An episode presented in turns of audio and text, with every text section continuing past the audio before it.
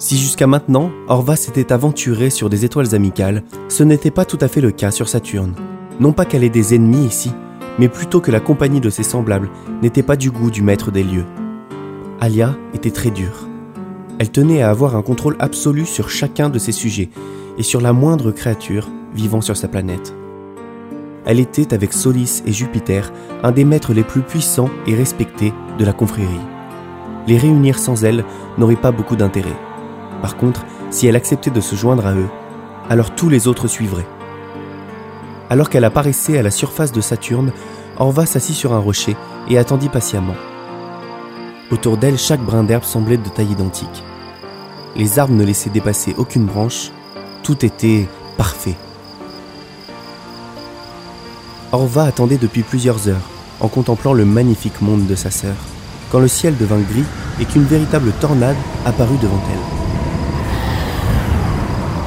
Quand le vent se dissipa, Orva posa son regard là où le centre de la tornade avait touché le sol, et Alia l'y attendait.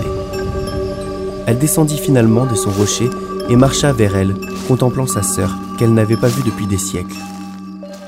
Orva, que me vaut le plaisir de ta visite sur mon étoile? Une aura de puissance s'imposait à Orva, et elle n'avait nul autre choix que d'agir avec respect et crainte devant elle. Bonjour, Alia. Je viens porteuse d'un message au nom de la confrérie. Comment agirais-tu au nom de ce qui n'est plus, rêveuse?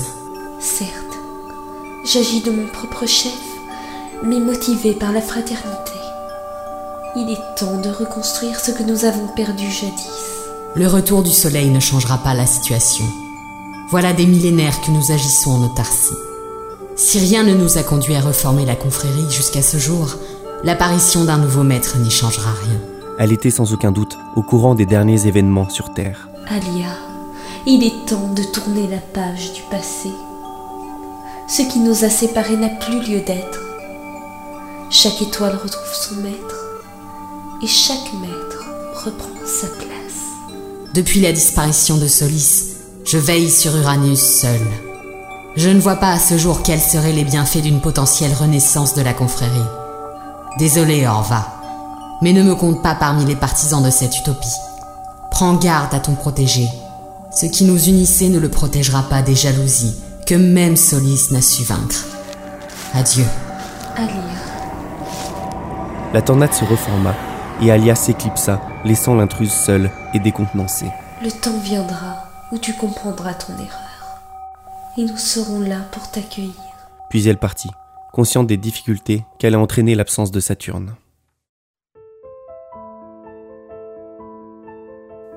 Ils avançaient sans relâche depuis plus de trois jours, et était intransigeante, et aucun des deux autres n'y trouvait rien à redire. Ils traversèrent plusieurs forêts, plusieurs villes, prirent plusieurs trains.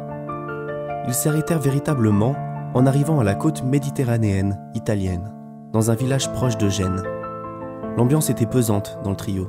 Malgré toute la reconnaissance qu'ils éprouvaient pour celle qui les avait sauvés, Eric et Loïs pataugeaient en pleine science-fiction et ils avaient perdu leur maison et leur vie. Eléa leur dégota un petit hôtel miteux. Elle parlait parfaitement bien l'italien, encore une chose que Loïs ignorait. Ils entrèrent dans leur chambre, plutôt propre, malgré l'odeur de moisissure. Mais il fallait être honnête, c'était la meilleure nuit qu'ils passeraient depuis la fuite du sanctuaire. Eléa était persuadée que Norlac était à leur trousse et que tous les enfants de la Lune les cherchaient. On est arrivé à destination, Eléa Elle répondit tout en fermant les rideaux et vérifiant chaque recoin de la chambre. Pas encore. Nous attendons quelqu'un, un ami de longue date. Sois patient, Loïs. Il vaut mieux prendre le temps et s'assurer que nous sommes en sécurité. Une réponse qu'elle lui avait souvent faite ces derniers jours.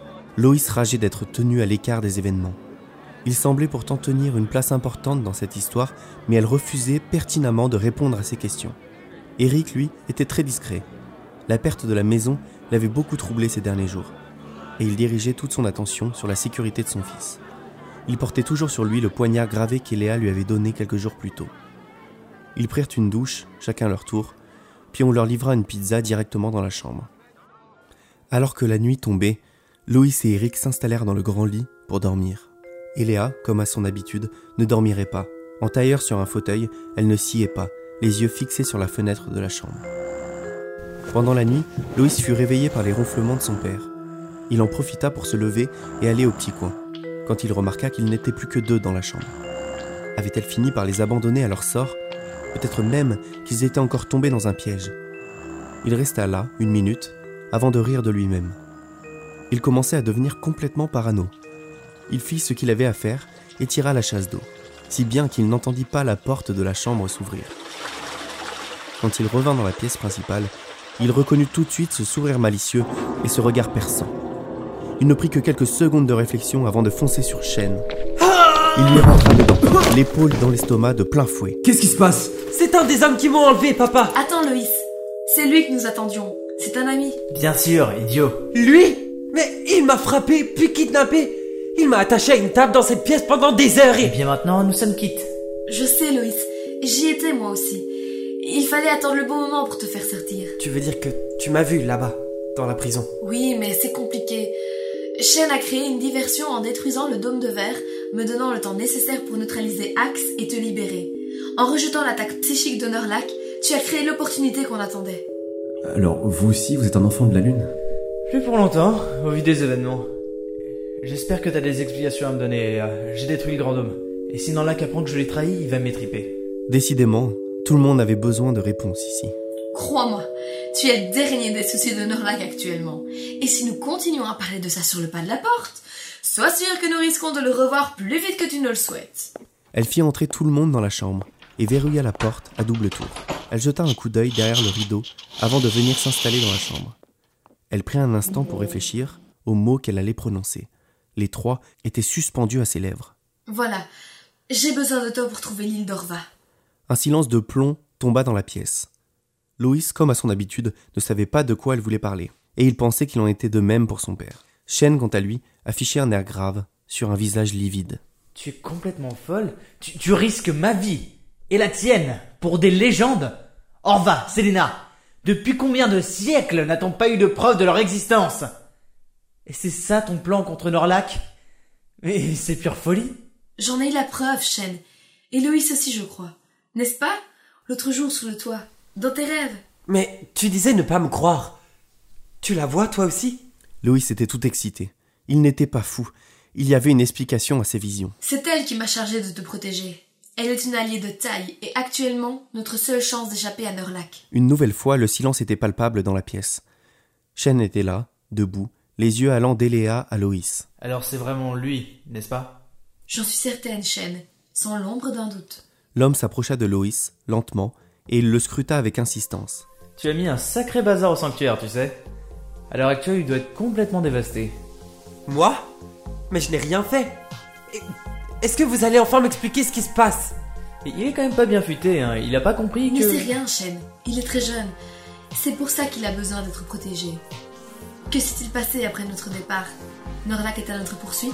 Euh, Il a envoyé tout le monde à votre hausse. Il a malheureusement eu le temps de voir ton visage avant que tu t'enfuis avec euh, lui. Axe va bien, tu lui as mis une sacrée raclée, hein, le pauvre. Il doit se demander où j'ai bien pu disparaître. Euh, Tu lui devras des explications, sache-le.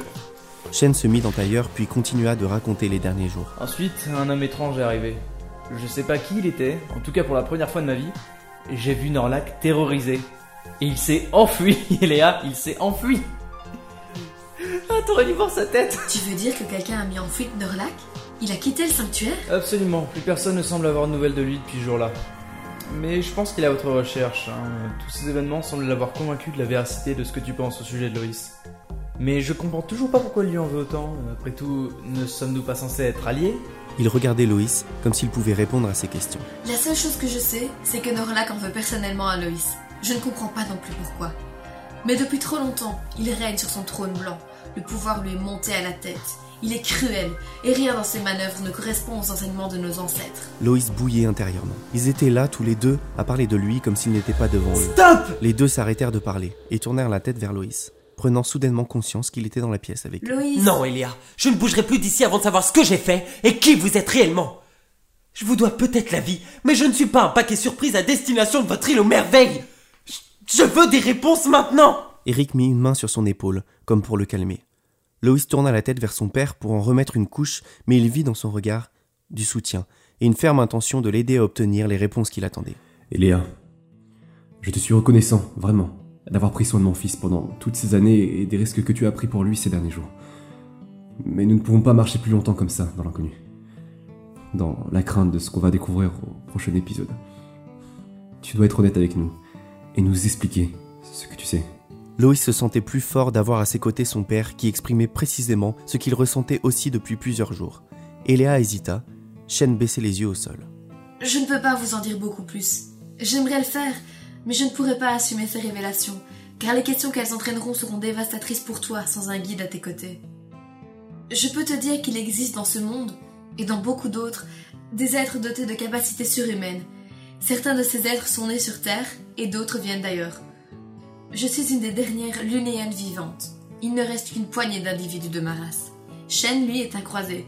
Son arrière-arrière-grand-père était lunéen et a épousé une terrienne. Loïs essayait de digérer l'information. Il jeta un œil à son père qui fronçait les sourcils de concentration. Alors, tu ne viens pas de la Terre, mais de la Lune. En réalité, je suis né sur Terre comme toi. Mon peuple vit sur Terre depuis des temps anciens. C'est d'ailleurs pour ça que nous ne sommes qu'une poignée de sang pur lunéen. Et qu'en est-il de moi? Je suis un extraterrestre aussi. Il tourna la tête vers Eric, comme si la question s'adressait à lui. Mais ce dernier haussa les épaules, comme pour montrer son ignorance. À vrai dire, je ne suis pas sûre d'avoir la réponse à cette question. Je pense que tu es bel et bien un terrien, mais que ton destin est bien au-delà de ça. Je n'irai pas plus loin pour les raisons que je t'ai données tout à l'heure. Pour te rassurer, sache que quand nous aurons trouvé Orva, personne ne pourra plus te faire de mal. Pas même Norlac. Il y eut un long regard entre Loïs et Eléa. Il trouva dans ses yeux le réconfort dont il avait besoin.